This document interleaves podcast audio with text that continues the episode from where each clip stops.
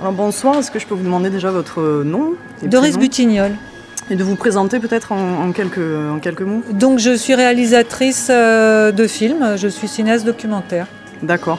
Donc là, ce soir, on vient de voir la diffusion de No Gazaran. Euh, est-ce que vous pouvez à peu près nous donner une idée de quand vous l'avez tourné Sur quelle période Alors oui, No Gazaran a été tourné entre euh, janvier 2011 et décembre 2013. Donc euh, environ trois ans euh, de chronique de l'affaire du gaz de schiste. Euh, voilà, il sort en salle en sortie nationale le 2 avril 2014. D'accord. Les dates des avant-premières et des cinémas donc qui, Alors il faut aller voir sur la page Facebook du film. Donc vous faites Nogazaran et vous allez trouver la page Facebook ou sur le site de la distribution parce qu'il y a beaucoup d'avant-premières et il y a une centaine de projections débat euh, à ce jour dans toute la France, donc j'ai pas toutes les dates en tête. Euh, mais euh, oui, on a partout sur tout le territoire. D'accord. Qu'est-ce qui, par rapport à ce débat-là sur le, enfin ce débat et ce problème-là sur l'exploitation du gaz de schiste, est-ce qu'il y a des zones, d'après vous, euh, en France qui sont plus en danger que d'autres? Par exemple, euh, moi, dans l'idéal, j'aimerais donc euh, mes potes qui écoutent ça et qui peuvent être à Paris, à Bordeaux, à Lyon, je ne sais pas où, à travers la France. Est-ce qu'il y en a qui doivent être plus inquiets que d'autres ou c'est vraiment un problème vraiment collectif et, national Oui, oui, c'est un problème collectif parce que ce qui se passe dans le niveau, enfin au sous-sol, c'est-à-dire si on pollue une nappe phréatique, alors je, je prends l'exemple des Parisiens, c'est un bon exemple. Évidemment qu'il n'y a pas de zone d'exploitation sur Paris et banlieue, mais pas très loin, donc en Seine-et-Marne, qu'on voit dans le film, une centaine de kilomètres de Paris, il y a cette nappe phréatique qui alimente tout le bassin parisien. Donc si l'exploitation euh, démarre en Seine-et-Marne, comme c'est l'endroit où elle est susceptible de démarrer en premier, puisque les, sites sont prêts et que euh, ce sera plus facile de démarrer là-bas qu'en Ardèche par exemple, mmh. euh, oui, évidemment que les gens sont concernés du fait qu'on partage un même territoire. Mmh.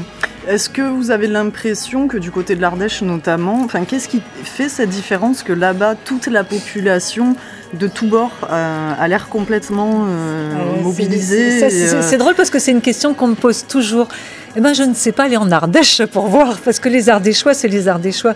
D'abord, peut-être qu'il y a quelque chose du fait que c'est un plateau et que c'est vrai que c'est des gens qui ont une culture et un attachement à la terre euh, particulier et que euh, c'est une terre de résistance depuis toujours, un peu comme le Vercors mm. euh, ou le Larzac. voilà, on va retrouver ces types de populations qui sont peut-être que c'est les héritiers des irréductibles gaulois et qu'il y a cet esprit-là qui prévaut en Ardèche. C'est vrai qu'en Ardèche, au moment où il y a eu la mobilisation contre le gaz de schiste, dans chaque village, il y avait un collectif. C'était énorme. D'accord. Et est-ce que, euh, est-ce que pendant tout le long donc, vous avez réalisé ce documentaire et ces recherches, est-ce qu'il y a hum, quelque chose vous a frappé d'un coup en vous disant ah oui quand même on va jusque là ou euh, une information qui vous avait un peu échappé, euh, enfin parce qu'elle était vraiment très très bien enfouie Alors bon, ce qui m'a, est-ce que j'ai appris quelque chose que je ne connaissais pas? Je pense que moi ce qui m'a frappé le plus c'était le niveau symbolique d'aller fracturer les entrailles de la Terre à 3000, 3500 mètres euh, de profondeur sans avoir aucun moyen de contrôle sur ce qui se passe dans le sous-sol. Et là, euh, ici, on est là dans le sud-est, Vaucluse-Gare. On sait que c'est du sous-sol karstique, donc euh, là, c'est un jeu de domino. On est dans le couloir le plus nucléarisé du monde. Enfin, c'est n'importe quoi. Euh, donc, euh, je pense que oui, ça, ça, ça pour moi, c'était ça. C'est bon, ok, on en est là, on, en est allé fracturer les entrailles de la terre, et ça me, ça m'a renvoyé à un discours d'Eduardo Galliano euh, que j'avais filmé au Chiapas, qui parlait de ça, qui parlait des veines ouvertes de l'Amérique latine, et je me disais bon, bah ça y est, on a atteint ce stade-là, et pour moi, ce stade-là, c'est l'intolérable, donc, donc, il faut que je fasse quelque chose. Donc, bon, bah, je suis cinéaste, je fais un film. D'accord. Et c'est parce qu'un jour, euh, ça a tapé à votre porte, c'est ça, plus ou moins, en tout cas de. Parce, que, j'habite sur une zone euh, qui est concernée par un permis. Ouais, j'habite euh, pas dans l'Ardèche, mais de l'autre côté du Rhône, dans la Drôme, et on est sur une zone de permis, ouais. D'accord. Et enfin, ma dernière question, ça serait, en fait, ça serait une proposition à vous faire de essayer de convaincre les gens qui vont écouter ce, voilà, ce court extrait, enfin, en tout cas, ce, ce petit échange, de venir découvrir le film ou en tout cas de s'informer vraiment concrètement et se mobiliser euh, contre le gaz de schiste, ou en tout cas voilà, se mobiliser sur le gaz de schiste. Voilà, si vous avez euh, quelques mots à, leur soumettre Alors, convaincre les gens euh, d'aller voir le film, pour moi, c'est une affaire de conscience, quoi. Donc, effectivement, on s'intéresse dans l'environnement dans lequel on vit, où on s'imagine que on ne dépend pas de cet environnement-là, et puis qu'on n'a pas de lien avec la biosphère à ce moment-là. Effectivement, euh, si vous êtes un alien, n'allez pas voir le film. Si, si vous êtes un être humain, euh, je pense que ça vous concerne et que euh, c'est un film nécessaire qu'il faut aller voir. C'est pas un film catastrophe. Je pense que c'est plutôt un film qui est là pour réveiller pour, et, pour stimuler, pour donner envie de se lever de faire quelque chose. Je pense pas, enfin, je sais pas quel est votre sentiment, mais je pense que c'est pas un film qui donne un sentiment d'impuissance. C'est un film qui doit donner justement l'envie de d'agir ouais, d'agir quoi. D'agir. Ouais, ouais, d'agir maintenant soit... ben ouais avant que avant on est d'accord qu'on soit tard. tous morts et enterrés. Voilà. c'est pas trop tard en tout cas. C'est jamais trop tard. de...